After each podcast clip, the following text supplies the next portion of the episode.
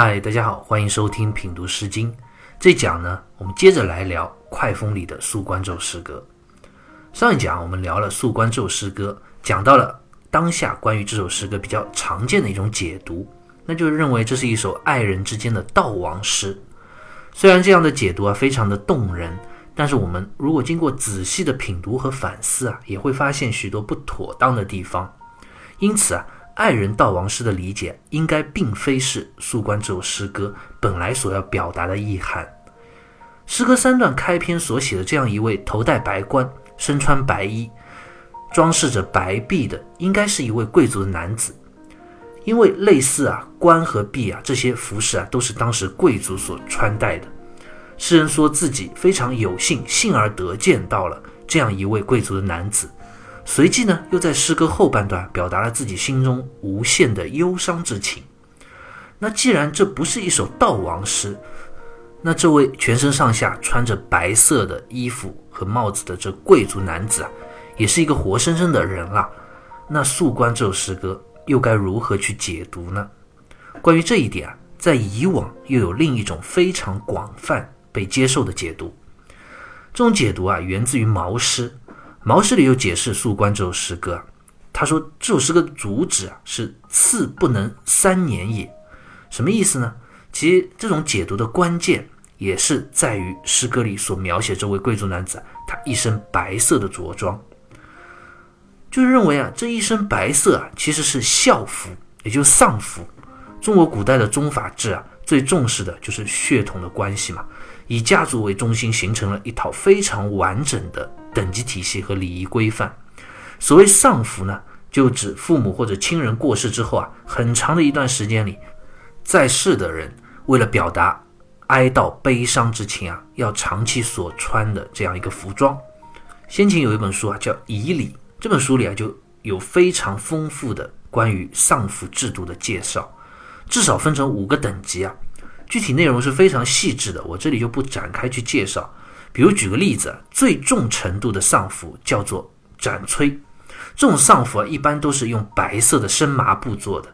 布料很粗啊，深麻布。然后啊，在衣服两边啊都是不缝纫边缘的，其实就相当于前后两块布，粗麻布，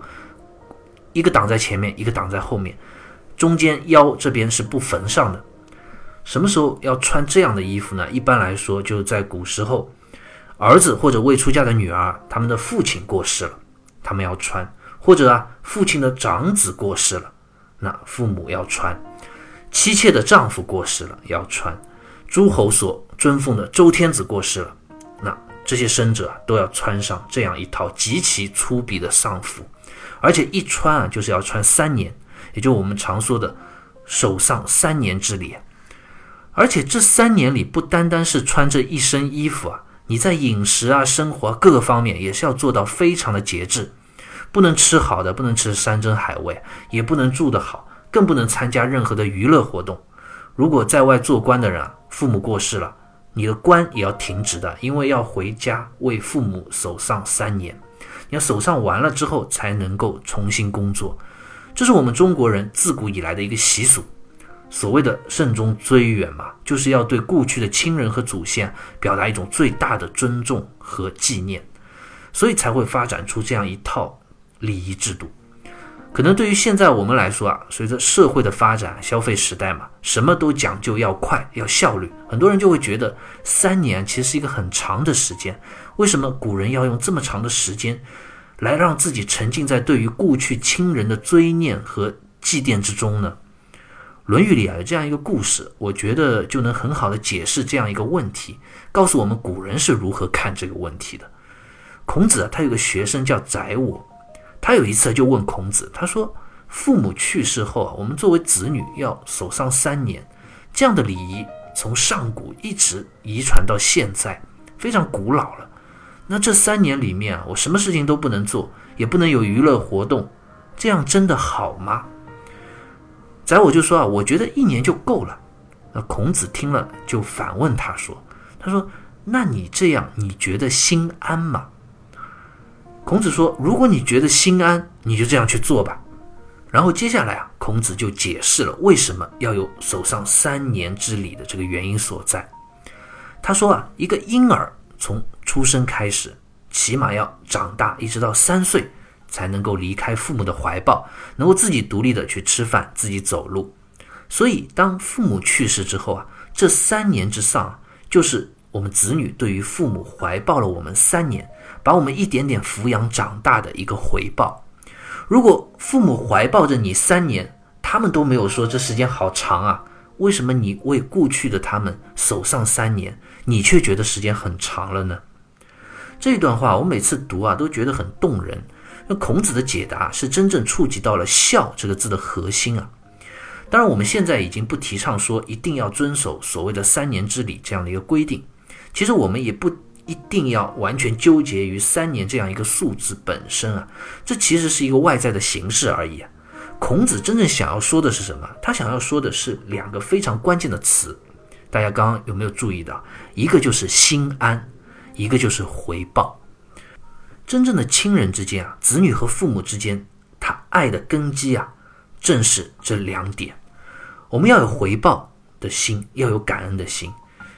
并且真正的去这样做好，这样我们在面对亲人、面对生活的时候啊，我们的心里啊才会有真正的安宁。刚刚因为我们诗歌里啊讲到了三年之礼，所以我也给大家简单介绍了古人守上三年的这样一个礼仪，以及背后的这样一个缘由所在。那现在我们继续回到《宿关》这首诗歌。那既然诗人所描写的这位主人公，他是一位在守上三年的贵族男子，那接下来诗歌的内容又应该如何去解读呢？首先，第一点啊，诗歌一上来每段第一句开头就用了“素见”两个字，意思就是说，诗人觉得自己啊很幸运能够见到这样一位守上的贵族男子。那问题就来了，诗人为什么会觉得幸运呢？关于这个问题啊，《毛氏正解》里就有这样一段解释。他说：“时人皆谢还，无三年之恩于其父母，而废其丧礼，故即兴一见素官，给予哀戚之人。”意思就讲，在当时的社会里啊，其实很多人心中已经不重视礼仪这样东西了，他变得很懈怠、很浮躁。尤其对于守上三年这样的重礼啊，能够做到的人就更少了。所以诗人。他觉得能够见到这样一位心中依然保持着感恩之心、遵守礼仪的这个贵族男子，觉得非常难得、非常有幸。那这样一来就能够解释得通了嘛？接下来讲到的“辽与子同归兮，辽与子如一兮”，也可以理解，这里的“同归”和“如一”啊，就不是说一同去死的意思了。马瑞辰在《毛氏传简通释》里就解释说啊，“同归”由下章言“如一”，皆谓一致。就讲这里的同归和如意啊，其实是诗人在表达他想要和这位懂得感恩、遵守孝道、崇尚礼仪的这位贵族男子啊站在一起，保持一致。当然，诗人写下这首诗歌的目的啊，也是为了透过这样一个现象去讽刺当时社会上礼崩乐坏的一种现实状态。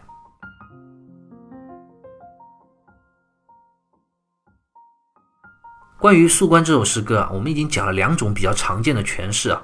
一种呢，就是我们在上一讲所讲到的，当下赞同比较多的这种理解，认为这是一首爱人之间的悼亡诗。但我们也通过分析啊，发现这种理解其实并不是特别的妥当。那刚刚呢，我们又讲了第二种历来啊接受度比较高的理解，就认为这是一首通过赞扬诗歌中贵族遵守三年丧礼。来讽刺当时社会礼崩乐坏的这种现实的一首讽刺诗，这种理解对不对？其实啊，它也有不太妥当的地方，因为我们看诗人啊，其实在诗歌中还特别表达了自己非常悲伤不已的情绪，也就是所谓的“我心伤悲兮，我心蕴结兮”。那这样一来就有问题了。如果你是要去赞扬这样一位遵守礼节的贵族，那你自己为什么要悲伤如此呢？